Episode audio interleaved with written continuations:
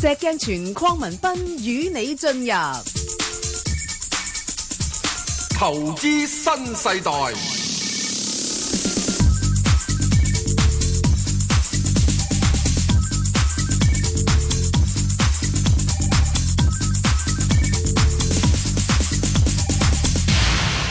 早晨啊，石 Sir。早晨啊 b a n g o 係無牌代表，啊有排代表啊係 Bingo，證監會持牌人啦。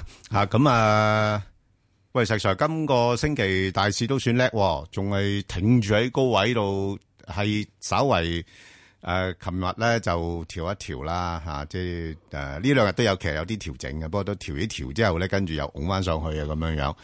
咁而家市場焦點就下個星期咯喎，即係嗰個 Jackson Hole 嗰度咧。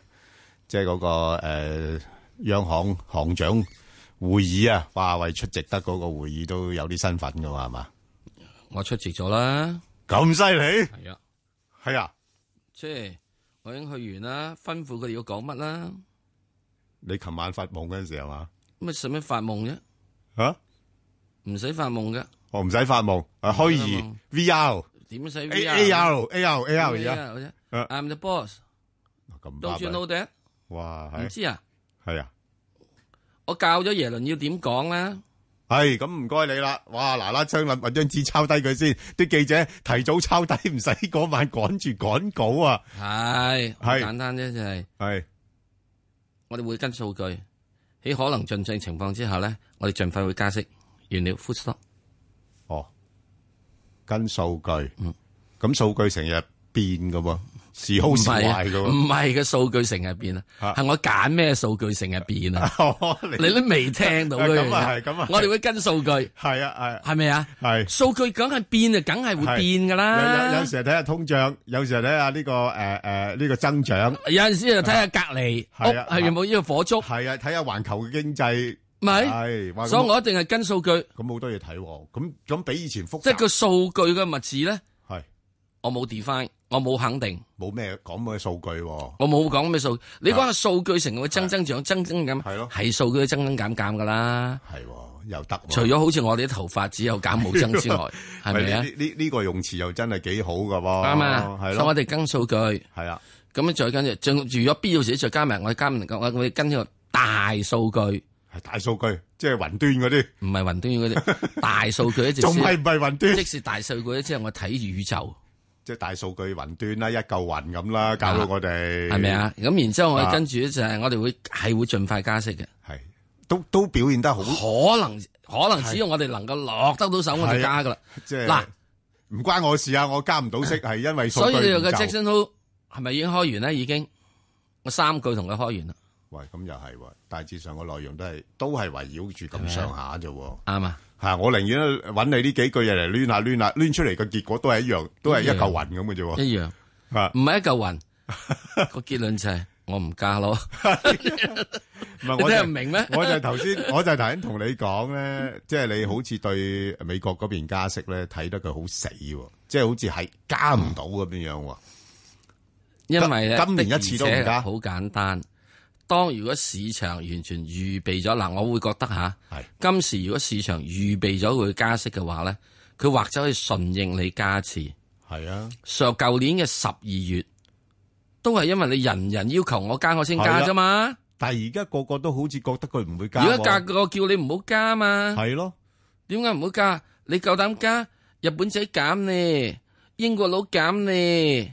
喂，咁啊石 Sir，中國佬減呢，如果如果你咁樣講法，咁做行長所以我點解要大數據啊？嚇唔係做行長咪好容易做，咪睇下你個市場係需要點樣做，我咪跟你嘅意思去做咯。係啊，咁啊嗯咁第一件事就係如果我做一個反又違反市場預期嘅嘢，啊我難㗎必然引嚟震盪嚇，啦，係引必嚟然中路啊，引嚟會係中路啦，係就係因為有人政府輸錢啊嘛，係啊， 就係係即咪係個個啊都想個市啊升啊，唔係個市上先，即係有陣時個個有陣時想個市跌，係嗱，咁佢就話俾你知，我預計你今次九月加息嘅成率咧有百分之七十五啦，咁樣樣，嗯百分之九十啊，百分之一百，啊啊嗱，咁你唔加咧，就唔得你衰嘅，係啊你衰㗎。嚇除非嗰陣時咧就即係火山撞地球，火分火星撞地球，哦係咪啊？哦咁即係嗰次嘅時鐘點解三月就加唔到咧？因為突然之間日本仔嗯呃又話呢個係誒誒誒負利率，跟住中國有熔斷啊嘛，係咯係咯唔知斷成點啊嘛啊。本來本來應該今月三月，今年三月又話加㗎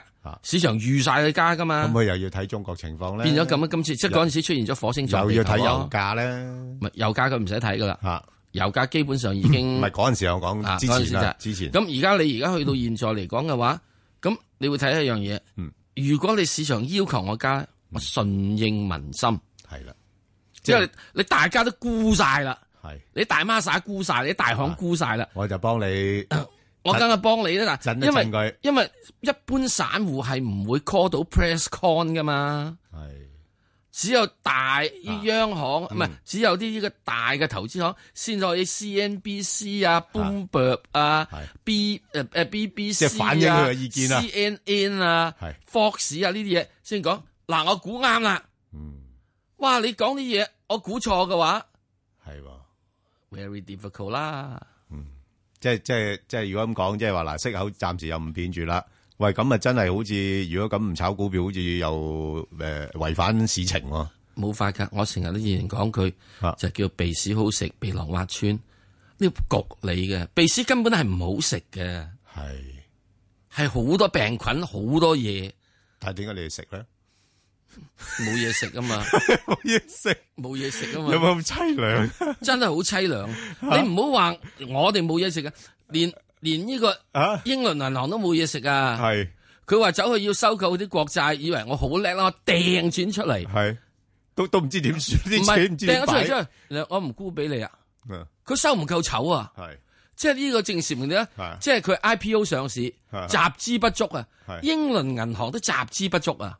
真係難，因為點解啊人哋話我賣咗俾你之後，喂我呢啲唔係鼻屎喎，啊即即係個保濟丸嚟，唔係即係我嗰我我我啲係炒米餅嚟嘅啲喎，係我俾咗炒米餅你，我換翻你呢啲咁嘅而家咁嘅爛鬼銀紙係鼻屎嚟嘅啫喎，咁我走去買咩呀？又買翻鼻屎咯，係係咪啊？咁於是即係我用一個係沽咗俾你係三厘息，冇錯。我現在今時係三厘息嘅債券，我今時係賺咗嗰個嘅係誒誒誒呢個錢喺度，嗯賺咗錢喺度，兩下手勢，你行負利率啦，嗯你行負利率啦，嗯我點啊？嗱，唔好話銀行唔行負利率啦，以前啊，即係點解我話仲係好多人驚好多嘢，係真係啲鼻屎真係要搶到嚟食咧。喂咁餓狗搶市嘛。啊嗱，點解？嗱，講兩樣啊嘢。第一，有一間德國銀行喺前四個禮拜嗯開始實行對客戶對客戶啊，嗯你錢存得某個數量喺度嘅，要收利息啦，要收利息。即是唔以招呼前你咧啊就只係就話係央行收銀行嘅負係啊利係率啊。啊而家就唔係銀行收客戶負利率。好啦，我想請問你嗯呢度嘅大客戶將會點樣啊？走咯，應咗呢個係咯係巴菲特所講啦，係啊，攞錢翻屋企床下底咯，唔攞車床下底都拎去第二個地方投資啦，係啦。係嘛？第二件事，哦琴晚，嗯琴晚，琴晚，琴晚做新鮮熱辣係點？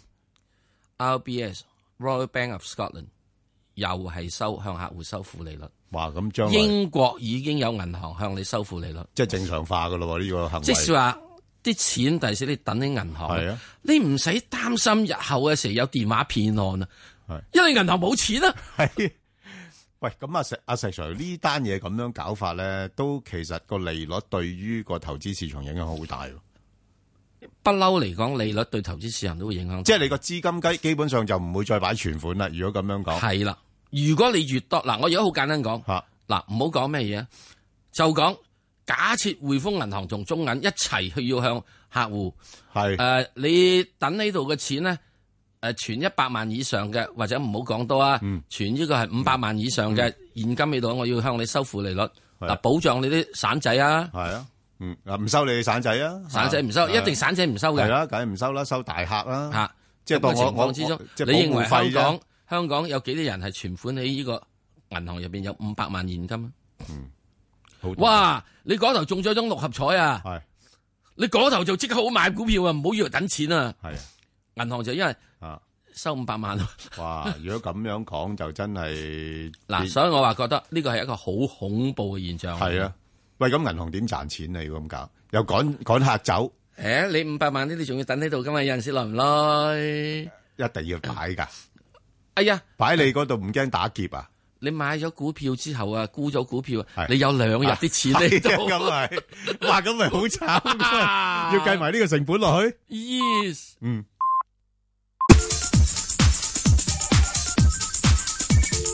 石鏡泉邝文斌與你進入投資新世代，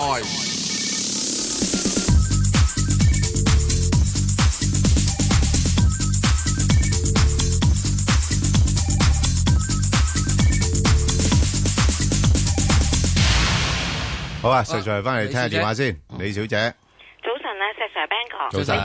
你係，你哋好。好。你好，係。我我想請問呢，即係誒三三一一中嗯國建築，咁、我就誒喺九個五號九個五號半入咗嘅，咁、嗯但係又跌翻落嚟，係咯，佢好似又幾好，但唔知係係啦。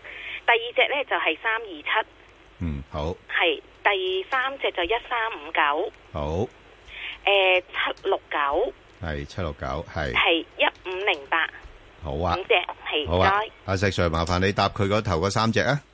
係，嗰個好三一一一張建築將公佈咗業績㗎啦。啊！我無論公佈成點都好啦，嗯好又好，唔好又好，唔好啦。嗱，因為好簡單嘅呢個世界，嗯有陣時咧，你唔好業績咧，你可以俾炒上啊，好似聯係係通咁，係咪啊咁係？你可以呢個好業績咧，又可以俾人炒落嘅，係係係咪啊？係咁啊，呢個唔好業績咧，又可以俾人炒落，係啊好業績又可以俾人炒上，哈哈好似騰訊咁係嚇。係嗱，呢個世界最主要問題就係一定要點咧，就係啊後面班資金點樣喐法現在，嗯明白，好，好啊。整體呢個呢個係誒呢個建材股咧，暫時仲未有運行住嘅哦，未有乜運行住嘅。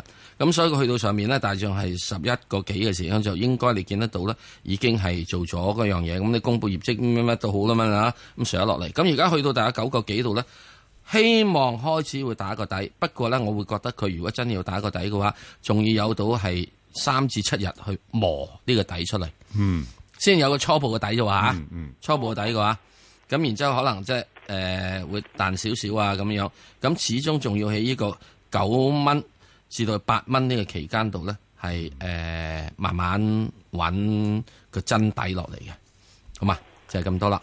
咁啊三二七啦，咁啊冇乜問題嘅，好簡單嘅啫。呢啲股票升升跌跌，你唔需要太擔心嘅。呢、個百富橫球嗱，基本上啲人都話佢啊幾好啊幾好啊幾好啊。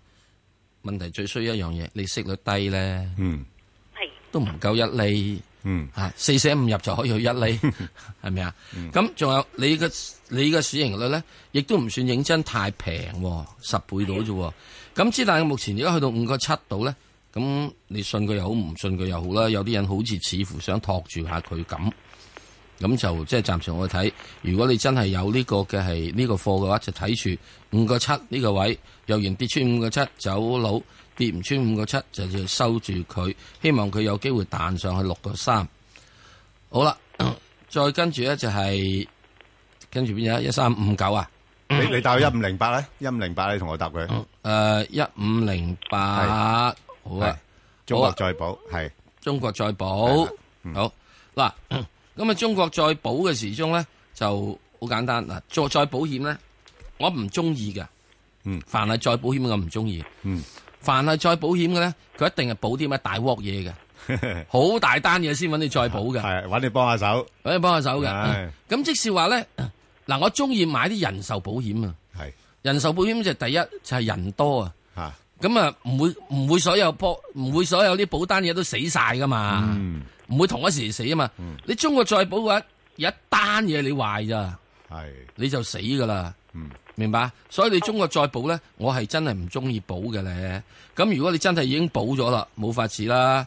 咁我會覺得你大致上如果能夠喺誒、呃我唔知你咩位買啦吓，咁啊，暫時嚟講你就好好簡單，就用一個係止蝕位去睇住。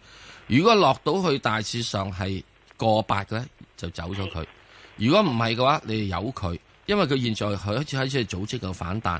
咁就反彈位咧，佢可能係可以去到第一個反彈位啊，就係、佢最近嘅高位一個九毫二度咁上下。再上啲嘅話，希望佢可以去到大約兩蚊度。咁即係到兩蚊，我估計都係咁上下啦啩。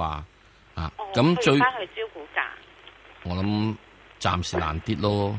嗯啊，你當然啦，你話俾好長時間咁樣啊，我咪又唔好話呃你，或者要十年八載，你俾翻呢啲誒一兩年佢啩，嗯咁你或者好認得，因為我自己個人我係唔中意做啲再保險嘅嘢嘅，嗯因為我自己睇法就係、誒、你收人哋保費咧冇錯，你好似好咩嘢咁，即係如果有一單嘢嗯，壞咗嘅話咧，係你係賠得好勁嘅，嗯你可以係破產嘅成間公司。 ，OK，嗱，好似你做咗 BP 嗰啲石油嗰嗰只嘢嗰度再補啦，嗱，你唔瓜得啦。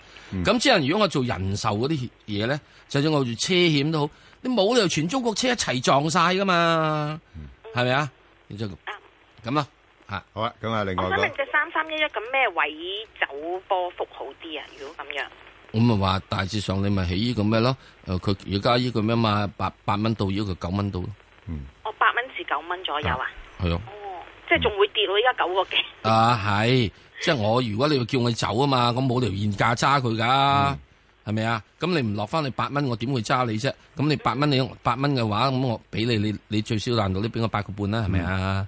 中間位，咁然之後八個半嘅時候，我我睇上面就大致上佢係喺呢個九個半至九個九度咯，因為佢喺大致上呢個係誒九個九嗰度有一個下跌裂口嘅。嗯咁呢個咧就即是我唔覺得我會係誒、呃、認為佢補得到呢個下跌裂口咁快脆咯。嗯，好啊，啊李小姐好，就另外嗰個誒信達嗰度咧，係咁我我睇佢已經近期做咗個誒頂噶啦。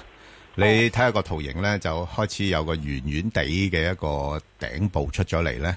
係咁啊，所以應該暫時睇咧就誒，佢、八月三十號會公布中期啦。咁如果你估計即係而家中國嗰方面個經濟下行咧，咁啲資產嘅質素應該都會轉壞噶啦。咁其實對呢類嘅收買佬公司咧就唔係咁有利嘅。咁所以我諗佢八月三十號個中期都唔會話好特別理想，咁所以咧就個股價可能呢段時間咧有啲炒業績嘅情況啦，咁借勢係炒翻上去，咁不過我估應該去到兩個八就差唔多噶啦，哦咁下邊就大概有機會會落翻去，佢又唔會跌得太多嘅，咁啊落翻去大概兩個半度咯，因為你見到兩個半嗰度佢橫行咗一段時間嘅。係啦，咁所以就暫時係兩個半至到兩個八，你自己考慮一下啦，即係用呢個區間嚟做一啲個操作啊。咁啊另外咧就七六九呢只咧，我唔知你係最近買定話已經買咗好耐啦。咁或者你以前係咪以前六號八，六號八 啫，六八買嘅？係但係要留心呢呢間公司咧，佢業績交唔到功課嘅。係係係啊，咁佢只不過有時咧就炒下啲消息，又話稀土啊、國家啲政策啊各方面嘅嘢嘅啫。咁但係你睇到佢嗰個記錄咧，因為賺唔到錢咧，佢就成日咧就靠咩咧？靠啲財技啦，即係配售啊、供股啊嗰啲咁嘅嘢。咁嗰啲全部都係對啲股東嚟講咧係誒攤薄嘅。哦哦。係啊攤薄股股權嘅一個作用。咁所以你你暫時嚟講咧，佢有時會炒下。不過呢呢排咧已經即係冇乜力水啦，啲人都 冇乜興趣炒呢類股票。咁因你為大你陸成十幾蚊，我喺大陸嗰 啲誒內地咧，稀中稀土，係咁你你要睇下真係咪真係稀土定假稀土啦嘛？哦哦，係，同埋睇下佢真係賺唔賺到錢先得噶嘛，係咪？咁所以你唔可以咁樣比較嘅，即係佢雖然個名係叫中國稀土啦，咁但係你要賺到錢俾我睇先得噶，係咪？咁誒、呃所以誒、呃，暫時睇咧，你係唯一可以搏嘅就係頭先大陸有啲人好似你咁樣諗啦，即係如果你話深港通咁樣樣，咁大陸誒有啲資金落嚟，啊啊不過好唔好彩，咁佢咧個市值得十三億嘅啫。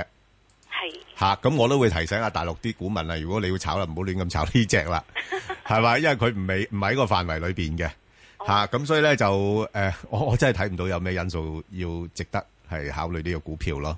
咁不過佢落到呢啲位咧，佢有啲誒睇到係有啲價格管理嘅，即係佢又唔會跌得好多啦，即係去到五毫子咁，佢又誒頂一頂佢啊咁樣樣。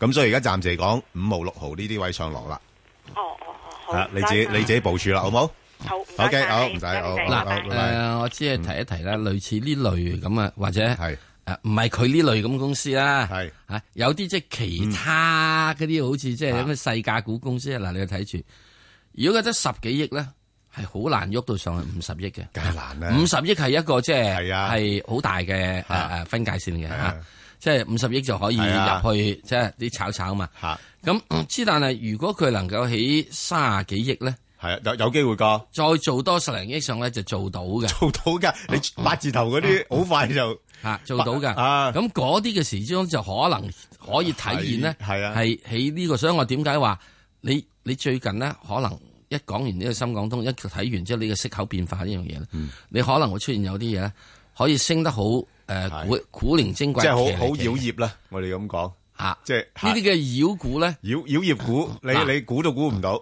將會點咧？ 唐三藏都俾佢 呃㗎。唐三藏好似唔係幾叻嘅啫喎。咪就係咯。 有時你都知道，啊，係，所以我-我我-話我-俾你我睇知《西遊啦記》好似佢都俾-啊俾人呃咗幾次㗎啦。啊呃咗幾次係嘛？係啊，咁啊，豬八怪嗰啲啊啊就係仲好死色緊嗰啲仲死啦，仲死梗啦，係啊，唯獨一個咧就係係你睇到整個入邊咧有一個又唔好色又唔好食又唔好飲酒，係，係，係，係只係即係中意咧就係即係啊嬲嘅嘅啫，有金睛火眼嘅啫，嗰個孫悟空先睇到乜嘢係白骨精。係啊，但係嗰個亦都有唔好，嗯，吓嗰個就容易發嬲，嗱，我話俾你跳知，嗯跳紮我話俾你知。係如果你見到佢壞嘢嘅話咧係，你一定要跳跳扎。當然啦，你唔需要打死佢嘅，咁啊自己跳開咯。係係啊，啱，所以呢個金睛火眼喺度嚟緊，好重要嚟緊啦！呢四個月裏頭，或者四個月之後，我諗真真正正喂，你知唔知孫悟空好叻噶？嗯佢有時專登俾嗰啲妖精呃嘅，適當時候先搏佢嘅，你知唔知啊？咁啊係，係咁即係佢要變咗入去入邊咧，佢要即係搞破壞先係啊嘛，變只烏蠅入去你個肚度，入邊搞嚟 搞去，咁要或者搞扮個破壞啊牛嘛魔王嘅，你你咪啊你你要親近下佢啊，啊我咁樣知，但誒係佢即係佢都唔係呢度搞美式啊嘛。係係咪啊？啊好得咁啊，梁小姐，係石 Sir Ben 哥你好，你好早晨，早晨誒、係我 買咗隻一七六六中國中車，又好而家中咗落去，中咗落去咁咁係啊，我就係、因為我又比較高追咗七個半，嗯咁咧、我想問下呢，因為因為星期日佢出業績，係啊啊，我又唔知道業績誒如何，同埋咧，我想問下咧，佢啲 P E 高咧係咪好難上咁樣啊？有冇關事咁樣咧？慘，嗱，梗第有一你七個半啊嘛，係係咪啊？唔係係好爭好遠啫，佢而家都七個三毫九啊，但係嗰日哇炸咗落去誒誒變咗唔誒緊要啦。係咯，嗱，即係整體嚟講咧，佢開始咧係一個緩慢嘅爬升噶啦。咁你要記住咧，而家火車咧唔係可以汽車咁樣爬一個卅度角度嘅波嘅。我哦明啦火車咧嗰、個最大嗰樣就係温然差唔多要五百先係爬到個波嘅，嗯所以火車要好慢波慢慢爬上去嘅，嗯係咪啊？咁所以而家佢開始已經由谷底咧爬上嚟噶啦，你俾啲心機啦，等等佢啦。嗯上嗱望，幾多到啊？大概上望幾多啊？係我會覺得呢只嘢，我又覺得就係開始係可以上望係去到即係大概八蚊啊咁嘅情況嘅喎、咁又唔會太差嘅喎、我又覺得誒、即係嗰樣都要走嘅啦，係咪啊？又唔可以話走唔走住嘅，呢、個我睇下佢做咩公佈咯。我明誒，啦另啊另外一樣嘢你可以參考嘅咧，就係誒係佢個 A 股咧係高過 H 股都五十係個啊，呢呢呢50排誒上翻去係誒五十 percent 㗎。係咁你啊如果你你話正常嚟講收窄翻到去到廿個 percent 咁，二三十個 percent 咁就正常。啊，係所以咧嗱，我又覺得而家點解就係佢開始慢慢爬上去。嗯你七個半買咧，我諗你都係最近買啊，係咪啊？係啊係啊啊，咁唔需要太擔心。嗯佢公布業績嘅話咧，誒、就算佢好與唔好都好啦。我正話講過，係，你公布業績好，嗯，佢可以跌；啊你公布業績差，佢可以升，係係咪啊？啲人話你差，已經差晒啦，係你 好好晒啦，冇得估嘅呢啲嘢。因為你要睇住。咁我自己睇咧，就似乎係啲人咧有啲興趣，想由呢個位度咧，即係佢已經之前嘅低位啦，拱埋拱佢上嚟。嗯啊，咁啊，即係八蚊到先啦。我又覺嗯得你七個半都有，應該可以執到碗叉燒飯嘅。叉燒飯都好咯，我啊其實我想問下咧，誒，因為佢個 P E 咧比起中交建啊、中國中鐵啊、中國誒、即係嗰啲咧係高咗係好多喎嚇，關唔關事佢即係成日上唔到啊即係咁樣咁啊？，唔係呢個唔關呢個 P E 問題嘅。哦 P E 高咧，嗱，你話騰訊嘅 P E 高唔高啊？嗯，啲人咪有人撲入去，係咪啊？咁啊，你話九八一隻中中心國際嘅 P E 高唔高啊？ 啲人咩跌落嚟嗱？嗱誒，其實我諗誒兩樣嘢可以咁樣睇嘅，即係嗱誒誒誒中車咧，佢嗰個技術含量高啲嘅，係所以佢嗰個邊際利潤率咧係闊啲，即係係即即係嗰個賺錢嗰度咧賺得多少少嘅。咁所以咧，你同嗰啲揼石仔咧，我哋成日講咪中交建嗰啲咪揼石仔股啊嘛嗰。啲嗰啲佢我叫咕喱股啊係，嘛佢勞力-勞力為主，嗰啲，誒，邊際利潤率就低啲嘅。嗯咁所以佢，誒，市盈率高呢，係唔係話，誒，一個好大嘅問題，只不過你個增長能唔能夠支持到個市盈率咁高咯，啊明白明白。嗯咁我我反正就係即係佢而家嚟講，佢大約係呢個十四倍市盈率，係咪好高咧？係啊，喺佢嚟講咧，又算中中地啦，稍稍微高少少，啊稍微高少少，係係，高咗啱，一個兩個上咁係啊樣，又唔係太咩係嘢啊。咁嗯之後你如果你要知道有一樣嘢，唔唔高嗰啲，你唔夠膽買啊！係啊。嗱，嗱，舉個例啦，如果嗱，佢，誒，8月22號啦，公佈中期嗰度呢，係。如果佢有得兩成嘅增長嘅話呢，我覺得啲人呢，覺得佢唔高㗎啦。係啦，哦，即係啲人計係相對佢個市盈率除嗰個增長率噶嘛，我哋叫 PG 啊嘛。嗯咁如果有得兩成嘅話，佢而家個市盈率大概十十三倍到啫嘛。嗯咁啊，咁啊，咁啊平添噶啦。嗯，係啊，佢有機會再向上調翻嗰個市盈率上而去嘅。家問題就係佢今年冇二十 percent，係啦你應該明年會唔會有咧？係啦，又係一個問題。係咪啊？係啊咁有陣時有樣嘢噶嘛，佢講俾你知，係啊，我今年差咗啊，不過而家調教緊啊，明年就有噶，係我二百添啊！係我今年專登做低啲嘅。啊，唉嗱，即係你要睇到我想問時下一樣嘢咧，誒，佢會唔會蟹貨多，好難俾佢升咧？亦都啊，有呢個係必然會呢係個，又係一個問題。哦呢個必然會呢個係。問題啦。所以咧呢樣嘢，你你講蟹貨多，你救得中交建蟹貨多咩？係啊。 啊，你記得中鐵建蟹貨多因為咩？嗰啲做好多嗰啲咩票據咧，啊嗰啲十八廿蚊嗰啲都有嘅。咁咧，大家都咁多隻蟹喺度係啦啊，係啊係咪啊係啊？所以喺呢個過程入邊咧，就當然係啦，即係你蟹貨越少咧係好嘅。嗱，你而家就算講騰訊咁都好啊，你話騰訊而家冇蟹貨咩？嗯嗯如果騰訊唔覺意啊跌翻廿蚊落嚟啊，你認為有冇有幾多蟹貨啊？上面一樣有咯，其係咪啊其實我覺得咧，誒中車最主要問題咧，投資者覺得佢個增長咧係已經成熟嗯嚇，即即本來有啲幻想就諗住去海外啊嘛，係咁你最近去到美國已經碰啊碰咗釘啦，嗱嚇呢個咧係需要咧係啊反正要大家去調教嘅。而家全世界咧都似乎係唔俾中國走去呢個係啊出嚟嘅，係啊好，嘛？有有係，OK 咯，好好啊嘛好，好好。曾生係曾生，系，早晨，系早晨，你好，早晨係，Ben 哥，你好，係係我想問者一七三國際，诶，一七三三華國際咧，我就買咗十萬股，就係呢個四蚊零二買嘅，但係咧我好啊琴日咧就好心急，四蚊零八先走咗，咁而家可唔可以再買翻佢咧？誒嗱，你買翻佢咧誒就我覺得佢誒廿二號公佈中期啦。咁就啲人會估佢都會，因為佢都傾向會派好啲好啲嘅息嘅。咁所以咧就禮拜五嗰日咧就已經係炒業績噶啦，係哦啦。咁、就視乎我係啊，我我我平啊賣咗四個四個零八賣咗啦。係啊係啊，唔緊要啦。嗱，你誒佢、其實咧今轉我估佢咧有，除非佢特別派得好好啦嚇。如果唔係呢個股票咧，你可以多啲留意下佢嘅。佢大嚇、大概係喺三個九至到四個三度啦。哦，捕捉啊，三個九至四個三啊。如果挨近四個三嗰邊，你就唔好搞啦。係啊，一即一係嗯即係如果地產股係咪係咪佢？如果佢你同我解你同我解釋咧，邊邊一邊一邊一隻係比較優質啲嘅咧？嗱，你你優質啲啊，咁啊，梗係唔使講噶啦，你梗係新鴻基啦，係咪？哦，嚇咁，但係問題新鴻基就銀碼大啦嘛。係你你哋嗰啲一般啊，即係除非你好大户啦，如果唔係，你又會覺得新鴻基嗰啲入場費高啦嘛。咁呢只亦都係一個可可以替代嘅一隻股份，因為本身本身佢而家估值又唔算高，同埋即係我我我就我就咁觀察，我之前都講過啦，即係佢本身喺嗰個價格管理上邊咧，有啲公司係咁樣樣嘅，即係佢中意咧去去。嗱我我嗱我唔知係咪公司搞啊，定係其他人同佢搞啦。即係佢佢總之咧，佢個價格係一個可預測性嘅。係。係即係喺邊個範圍裏邊度上落，咁我容易捕捉啊嘛。我都係而家都係咁樣操作㗎，我都係揀一啲哦股份，我認為嗰、個佢嗰個價格預測性係高嘅，我自己喺個範圍裏邊走出走入咁樣樣啫嘛。你只可以咁樣揾食嘅，而家呢個社會，除非你係誒揾到一隻好似騰訊嗰啲咁啊，即係包，即係即係差唔多你咩位買入都冇所謂嘅，都係一路處於一個上升趨勢嘅。呢啲股份唔多啊嘛。我哦即係咪照你意思講，就即係長線投資已經係已經係唔合時宜㗎啦，而家誒已經梗係唔係唔合時宜啦！你估真係咁多隻騰訊咩？千幾隻股份裏邊，可能得幾廿隻呢類嘅啫嘛，唔係咁容易揀得到喎。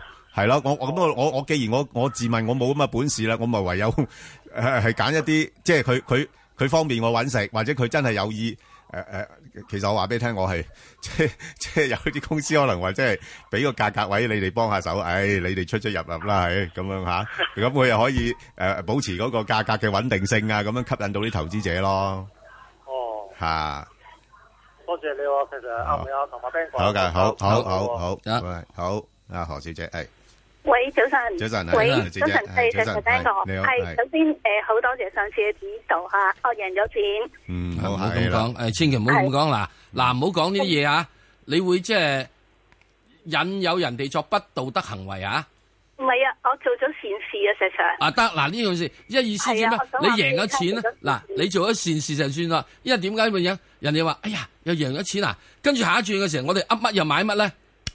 我哋就變咗即係你陷我哋於不義啦。你應該話咧就係話，因為點樣咧就話，唉，好在我冇聽你，咁樣我哋仲反而好啲。嗯，好好啊好好啊，啊何小姐，咁何小姐好，請講係今次想想問咧，二三一九蒙牛嘅嗯，好啊誒，十三個字買，唔知咪買貴咗咧？石 Sir 點睇啊？誒，呃唔需要太擔佢廿四心。號嗯公布業績，我知道，唔需要太擔心呢個業股呢個問題住。咁暫時業乳業股咧，仲係起做一個係整固期。阿爺咧係會想係將呢個乳業呢一樣嘢咧，係唔會話走去做到係即係人人都走去買外國奶粉嘅。咁佢而家去到起呢個咁好低位度，你當然你可能買貴咗少少，譬如佢可能去翻呢個十二個二啊咁上下。咁我覺得誒、呃基本上佢應該係開始喺中長線嚟講係會翻翻上去嘅。咁啊，到到佢如果公布業績嘅話，我估計嚇嗯個、業績唔會太靚麗嘅，梗係啦，如果唔係已經上咗去啦，啊唔係太靚麗嘅。 係啊。咁但所以但係阿石 Sir 咁樣講喎，即係好似呢個誒聯通咁喎，係啊啲人預咗佢唔亮麗啦，係啦。啊，咁之但係咧，如果你喺今次度能夠以一個誒相對喺下個禮拜啦吓，相對地一個係誒、呃能夠和手嘅價格出咗，我覺得你出咗佢，咁你就考慮翻去到咩咧？就唔好呢啲股票唔可以高追嘅，一定係等佢跌落嚟先。嗱、跌到落幾多？誒十二個半啊，十二蚊啊，呢啲位咧你就執嚟執啲，咁去到十三個半啊，呢啲嘢暫時就出啲，啊暫時出啲啦。嗱，長線呢，我係覺得誒、呃中國好多乳業股呢係開始係慢慢爬慢波上去，嗯係、因為阿爺呢，真正而家呢排管得好嚴咧，梗係啦，係，啊，好嘛影，響健康噶嘛，好嘅，好，呢禮拜一好嘛就應該走咗去，唔係唔使一定係禮拜一走咗佢，我覺得你可以即係平到手你先走，唔係你你自己諗諗啦，即係我哋只不過係一個參考意見啊啫，平到手先好走，好唔嘛需要太急係嘅，多謝因為呢啲股票咧，我覺係啊得唔會衰得太邊。係啊，啊而家嚇，而家嚇，係唔係三聚氰胺嗰陣時啊，係好。啊。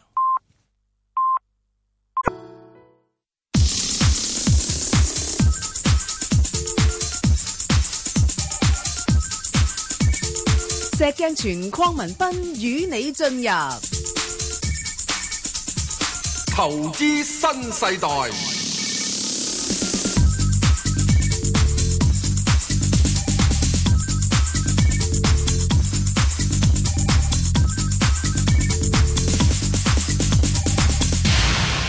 好啦，阿陳生，早晨啊，早晨陳生謝謝同埋 Ben 哥，係係有係啊，我我想睇睇嗰只一零一九啊，康宏環康球宏環球金融啊，係係咁佢上次嚟講咧，佢就火燒連環船咧就插咗落去啊，係啊，咁啊嗯即日咧就好快彈翻上嚟，嗯咁啊遲一兩日咧佢就換咗個新老總咧就彈咗一彈，嗯又係沉翻落去，係咁我睇下佢，咁啊始終都係維持住守住嗰個兩毫半度啦，嗯左右啦。嗯咁我想知道佢前景啊，同埋佢嘅動力啊，如何啊咁樣咯。唔嗯，該，你同我分析下。阿石 Sir 點睇啊下呢個股份？誒，呃嗯第一最近點解有嗯會有個新嘅行政總裁入咗去，嗯點解會係火燒連環船呢？嗯即係因為佢佈局唔好有連帶關係嗰啲咁嘅股份，係咪好似嗰只誒八三啊係咪嗰只八三三啊三八二三啊咁樣？我唔理佢點啦，我意思就係火燒連環船就係你呢個位處高危地帶啦，係咪啊？咁已經船已經燒咗啦，你換個老總過去，你補翻隻船，做翻隻船，係咪需要時間啦？係咪啊？做咗造船，需唔要錢啊？你火燒連環船啊嘛，咁你好多樣嘢要執翻正噶嘛，執翻正之後嘅時鐘，咁呢啲樣嘢會通常好簡單嘅啫，就會簡單點樣？簡單到咩咧？休養生息先啦，哦，吓、啊休養生息先啦。咁至於你話插咗落去嗰個係咪呢個底咧？唔係一定最底嘅。你休養生息之後，我點知你花幾錢執翻正佢啊？係咪啊？你執翻正之後，咁先你開始重新上路，賺幾錢啊？我又唔知道喎。咁仲有新老總上嚟，誒、嗰、個辦事能力如何咧？等等樣嘢，有待考驗咯。啊，係咪啊？阿陳生，佢8月25號公佈中期㗎喎，你留意一下。佢嗰個中期肯定係唔 係唔啊係靚仔㗎啦。啊你都好嘢話係咪啊？係所以你起碼你一點啊啊？等完佢中期，睇完係嗯佢，你點噏先？係嗯即係你點補鑊先？啊，穿咗個天花板，你就穿咗個地板，咁啊各自咧就要睇睇四埲牆啦，冧咗幾多會埲唔會反映咗咧？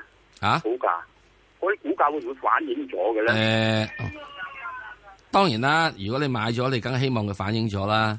即係好多時有樣嘢大病之後咧，都仲要好耐呢一個係要呢個咩嘅，仲要即係醫療療治嘅，仲會有一樣嘢就係話誒會可能會有後遺症嘅。呢啲嘢嘅話，我如果冇得俾三個月咧，我睇唔到佢反映晒。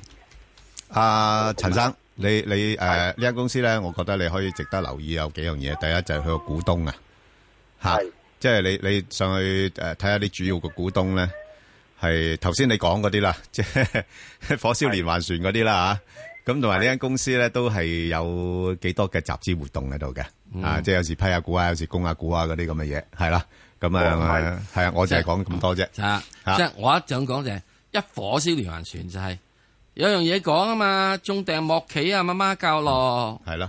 你企埋喺危險地帶，咁、嗯即時啊，物以類聚，係人以群分，係咪啊？係啱會唔會啊！係爛船有三根釘咧？嗱，當然啦，我都話你係好希望爛船有三根釘咯。嗯咁、我話俾你知，個爛船冇釘得唔得咧？嗯你揾只南海一號執唔執翻啲釘啊？啊，佢執到啲呢個瓷器喎，咁又唔同 喎，係咪啊？哦好啦所以好你多你時自己即係即係有陣啊嗯時有啲嘢咧就會誒，有陣時嗱，我我我再講一次，好多人咧會認為啊，佢會唔會反映晒咧？啊，咁嘅爛船有三根釘咧？啊，佢會唔會呢個洗心革面咧？我通常都係一句説話，我俾六個月至三個月你，你執靚盤數出嚟見我，嗯你執得到嘅，我話你好嘢，我嗯就跟你；執唔到嘅，晒啦嗱啦，拜拜。因為點解好啊呢？好啊好啊有樣嘢一定要明白，點解佢會起火燒連環船嘅係中間？係好啦，好啊，好。 OK，好，唔該。啊，陳女士，係，陳女士，你好，係啊，喂，係，係邊啊個姐你姐？好，早係，晨，早晨，嗯係係，好，早晨。誒，我想問三八八嘅好港啊交所，好啊，咁咧我就之前二百四蚊買嘅，我二百一蚊啊走咗啦。哦咁咧我就想可唔可以再買誒咩位買翻啊？好啊，冇乜所謂㗎，而家佢，誒，嗱，暫時嚟講呢，就呢個深港通嘅消息就出咗嚟㗎啦，係咁所以呢，就個股價呢，借勢調整係正常嘅。啊，之前我都講咗啦，200蚊樓上呢，就應該，呃，先減持先。咁啊，最近落到呢啲位呢，我自己都有買返啲㗎啦。啊，咁就，呃，分段買，啊，分段買。啊，咁就部署係咩呢？其實我覺得，呃，仲有得部署嘅，因為佢暫時嚟講，深港通只係呢個政策係批准咗、推行咋嘛。但係要幾個月之後先至真係落實噶嘛。係咁到咁上一時間，啲人又會再憧憬過啊，即係話誒誒幾時真係推行喎咁樣樣。咁啊加埋咧就九月份咧，我自己覺得有大型招股啊，有一隻叫中國郵政啊。吓好大嘅呢只股份，咁通常一有大型招股咧，個市場嘅活動咧就會多少少嘅，係啦。咁再加上頭先我哋嘅分析就係話，诶、息率保持咁低嘅話咧，始終投資者都係希望喺股市上面度揾回報啦。咁所以呢段時間咧，佢係應該會係呃住、壓住吓、壓住呢個港交所咧，係低位度咧整固嘅。吓，然後就整固完之後咧，就有機會再衝一衝上去。不過都唔都係以二百蚊為一個短期嘅目標嘅啫。誒、咁咩位可以入啊咧？呃我覺得如果你有機會落到去，你分段啦，即係我係我而家都係咁樣樣，我都唔知佢個底去到邊度。不過我我我我覺得又唔會得太低嘅。即係如果你理想啲嘅話咧，佢落翻去大概一百八十五蚊至一百八十八蚊呢個區間裏邊咧，吓、就應該可以買噶啦。係啦，就係、咁樣樣咯，哦，好好好嘛吓，咁、就呢呢只都係不失為一隻吓、即係比較嗯即上係，最多今次咧都係過過唔到二百蚊，最多都係二百蚊到啊嘅啫。我覺得過唔到二百蚊啦，即係除非、除非真係話深港通之後引致到大量資金湧落嚟啊，個成交去到成九百啊、一千億啊咁樣樣咯，哦，係啦咁都係十零蚊波幅嘅啫喎。啊十零蚊波幅嘅咋，咁梗唔夠喂，而家騰訊都波幅都唔係好大啫，係嘛？即係佢已經係相對高位啊嘛。咁但係問題你買呢啲股份就係話真係，即係我自己覺得就係誒比較上安心啲咯，即係佢總會有機會俾我走得甩嘅。咁啊係。系嘛，好嘛嗯，好嗯好，OK，唔該好，晒唔使，拜拜好好，喂，系嗱呢個股份我持有嘅吓，好，诶，黄女士，喂，早晨係，Bang 早晨早哥，Bang 哥，晨早晨，早晨兩位。诶，想請教你，我買咗隻三二一的永佳控股，咁係咧诶，誒我六蚊零一仙，我就貪佢高息啊，我係可唔可以繼續 keep 住 你又做一招啦，做一招啦？哦唔係咁，佢佢除證之前係炒咗上去噶嘛，其實嗰度就應該唔好收息啦，唔係啊，佢佢仲佢佢佢而家仲有十厘息喎，你係咪？你你其實你呢 咁高息啊，我嗱我諗嗱，我順帶一路提一提，我順帶一提一提啦吓，即係嗱係誒有啲股份咧，佢係誒用一個好高嘅派息吸引大家，咁就但係除淨咗之後咧，如果除淨咗之後佢唔再跌落去咧，咁我就真係賺咗佢息。但但係如果除淨咗之後呢個價都跌咗落去咧，就你蝕蝕埋價。你你你明唔明我意思啊？我未。係啦，咁你而家你你誒德永佳就係呢個情況啦，即係除淨咗之後個價再跌啊嘛。因為因为我唔係好清楚呢只股票，我就想問下，我可唔可以再 keep 咧？因為佢都咁高息，咁咪唔唔使幾耐佢又派噶嘛？吓，唔使幾耐有派啊？系啊，真係都唔使幾嗱係耐啊。我都好想 喎，真係。唔係唔係一年啫，唔係啊咁好耐係一年嘅都唔係好耐一年啊佢嘅十一月有公佈業唔係績噶啦，啱啱啱有有嗱嗱嗱又有得派。嗱，我我唔係潑你冷水，我唔係潑你冷水。誒，呢只股份咧係可以嘅，你買嚟收息係可以嘅。係 à. 啊，我係全我諗住長揸嚇不不過咧，咧，你就唔好睇佢今次嗰個特別股息啦，即係佢唔唔係係成唔日係，嗯，佢唔係成日有特別股息我唔嘅係。因為因為因為因為我諗嘅，哇咁高息，我就就算啊，你你你哋又唔派咁多，派一半咧都有五厘以上啦，咁誒咁我我諗住我諗住揸下都無妨啊，都都得都得，唔緊要啊，唔緊要啊，你係啊你揸下無妨嘅，呢只股份真係揸下無妨吓，因為係佢咯佢本身一條龍服務啊嘛，佢自己又有生產啲布料，咁又有自己又有嗰啲零售啊嗰啲咁，係啦，我所以就要誒誒、我想你俾 俾啲意見我撞下 我頭，因為因為 我嗱，即係好簡單嘅啫。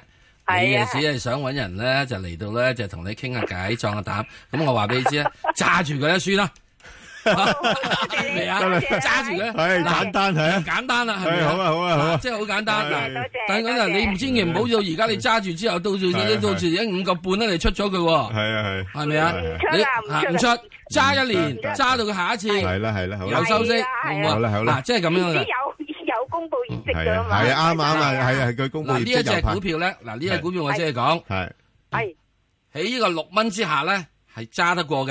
係啊係啊，六蚊只係揸得過嘅。如果你見到佢有呢個六蚊六個四嘅話咧啊，要出貨，即刻好知唔道好啊？你就唔好係有。明白。咁如果你跌咗落去之後咧，你唔需要太擔心住嗯係啊嗯嘅，真係嘅，因為佢始終仲係一個係點咧？嗱，呢叫做一個製造業股嗯，佢仲係繼續咧係製造呢嘢出嚟，佢真係實實業啊嘛，實業，佢唔係虛擬係啦，啊唔嘛，係虛擬，係係啦。係所以咧，佢仲係繼續咧，係即係先叫嗱，我亦都叫呢啲叫咧，就係誒唔係揼石仔喎，揼石鬼仔咧就揼到即係汗汗，又可以分分鐘有汗出冇糧出嘅喎。我叫呢啲咧就叫做一打住家公股，係啊打住家公股點樣都好，因為佢係做緊係民生物用嘅嘢，係係即係個菲傭幾時都有用㗎。係雖然人工低啲，佢繼續可以賺到錢養家㗎。不不過有一點留意咧，就係而家咧，你出你出去行下啲嗰啲呢啲零售店鋪咧，好平係啊我明，啲平明白，係我知唔係係即係啊佢平咧，佢會繼續會係啊會做得呢樣嘢。咁啊，而家到咁上下咧，你一定要明白呢啲咁嘅股票咧，一般嚟講咧，佢始終仲係唔係搞緊啲財技，唔係搞緊啊性格。即即佢唔未必一定高增長咯，即係好穩定。始終大股東仲係揸住大少少啊。啦，佢大股東都要為佢自己嘅利益派啲特別股息嘅。係係冇好唔錯好啊。 OK，好咁啊，好啊多謝多謝多謝兩 OK，位唔使好，嗯，好啦，阿麥女士係诶，早晨，早晨， Ben 麥女士哥啊係，石 Sir 石 Sir，哎係诶，早晨，早晨。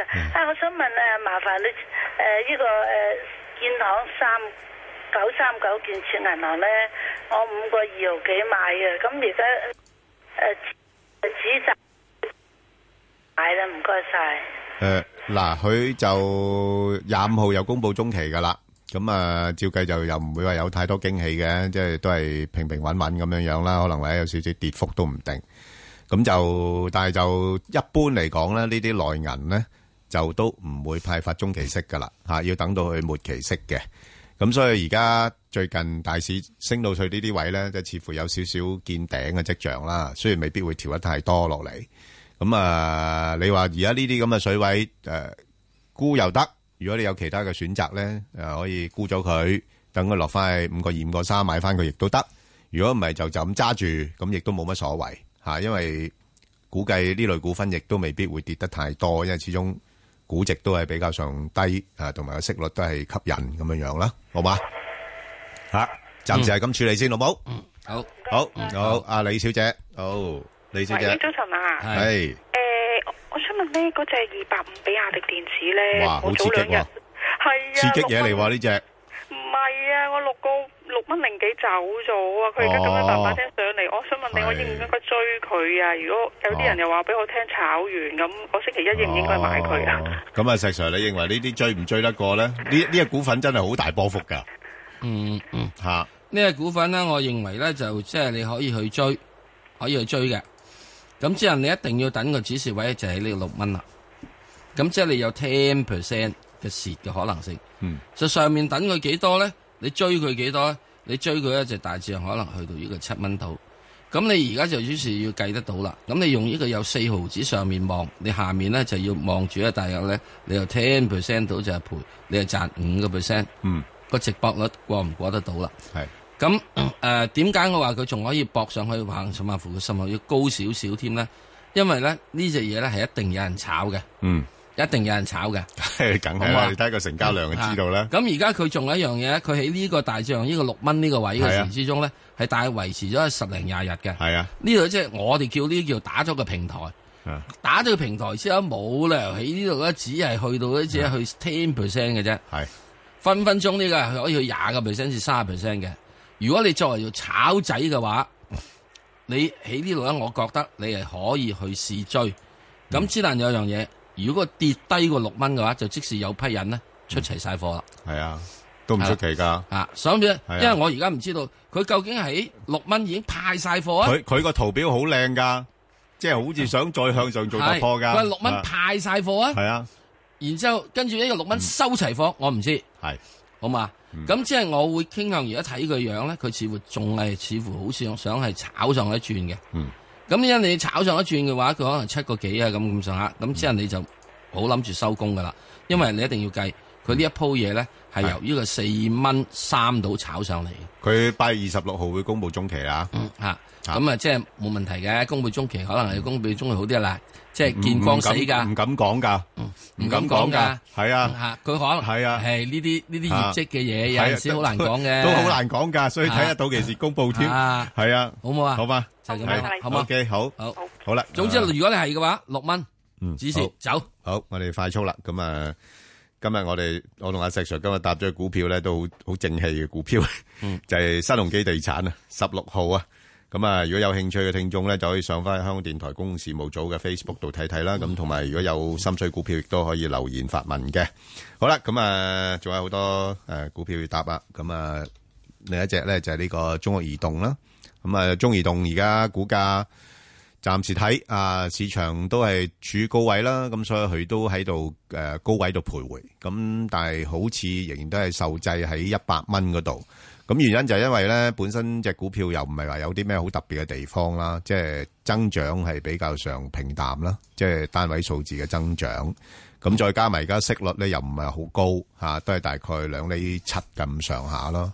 咁所以即係最緊要仲有一樣嘢，啊阿爺似乎咧硬係唔中意呢個賺錢仔，係啦，即係都政策上面就唔係話太過有利，嗯唔係太支持即係呢個啦，唔俾佢繼續長 肉。係啦，咁同埋呢排啲資金啊轉咗入炒另外一隻啦，頭先我都提咗好多次啦，炒聯通啊咁樣樣，咁所以變咗形成咧就好似又上唔到咁，我諗可以都呢只又係好似港交所咁嘅，我都有興趣捕捉嘅，嗯即係如果如果落翻去九啊二九啊三咧，咁我又。搏一搏咯，咁然後去到挨近一百蚊，咁我又走咗佢啊，咁樣樣嚇，咁都其實都唔錯，有七八個 percent 嘅波幅喺度嚇。好啊，咁啊，另外一隻咧就係、呢、個誒、嗯好啦，我諗啊，石 Sir 一定要答啦。你雖然話成日都話唔想答，就係、呢個吉利啊，一七五啊，嗯，啊好多聽眾問，嗱一即係呢排喂嗯都好挫喎個股價，我上次講啊啦，我即係初步睇咧，佢係去五個八嘅，五個八差唔多到咗啦。咁樣係即係話，咁五個八嘅時點解會到咗？你唔好問我點解會估佢五個八啦吓，完了啦，收工。嗯咁啊，跟住之後喺五個八呢度嘅話咧，冇錯。如果你上得到去嘅話，係好 OK 嘅。嗯整體嘅大勢咧係未曾係升完，不過我覺得比較健康啲，佢應該嗯喺落翻嚟大約五個二至五個三度，然之後再走係做翻上去比較好嘅。誒、你要記住呢只嘢嘅上升咧係由兩個八上嚟嘅，喂啊呢一石浪石呢一 Sir，浪石 Sir，佢好聽你話喎，佢禮拜四嗰陣時真係落過五個三嘅喎，五個三毫三嘅喎，叫做單日調整完嘅咯噃。我唔知啊，係啊，所嗯我以唔知啊，所以係啊都話都好夠力啊！我我唔知啊覺得呢隻嘢真係。咁即係啊我會覺得就即係佢升係未升完嘅，嗯咁之但係咧你要留心佢即係會，如果佢再落翻去五個誒、呃半啊或者或者咁咧，佢應該係開始真真正正一個誒，呃佢、調整嘅話可以調整一個月到嘅。 OK，好。咁啊，另外一隻咧就係窗口公司啦，就係深圳嘅控股啊，六零四。咁呢間公司就當然啦，之前深港通咁又借勢咁樣炒炒上去啦。咁啊，八月二十九號又公布中期業績啦。咁暫時睇，似乎好似喺三個八至四蚊呢度咧，三個八嗰度咧開始已經上唔到啦，誒、形成一個頂部啊，慢慢咁樣打橫行咁樣樣啦。咁所以去到呢啲位咧就誒、呃即係似乎再高追就冇乜意思啦。咁但係可能短期都未必咁快會調翻落嚟，因為佢八月二十九號公布業績之前咧，啲資金都好似有少少想炒業績咁嘅情況。咁啊，暫時睇。會喺翻大概三個半啊，至到四蚊呢度上落啦。啊，咁大家就可以捕捉翻呢個區區間。咁另外一隻就係聯塑啊，二一二八啊，石 Sir。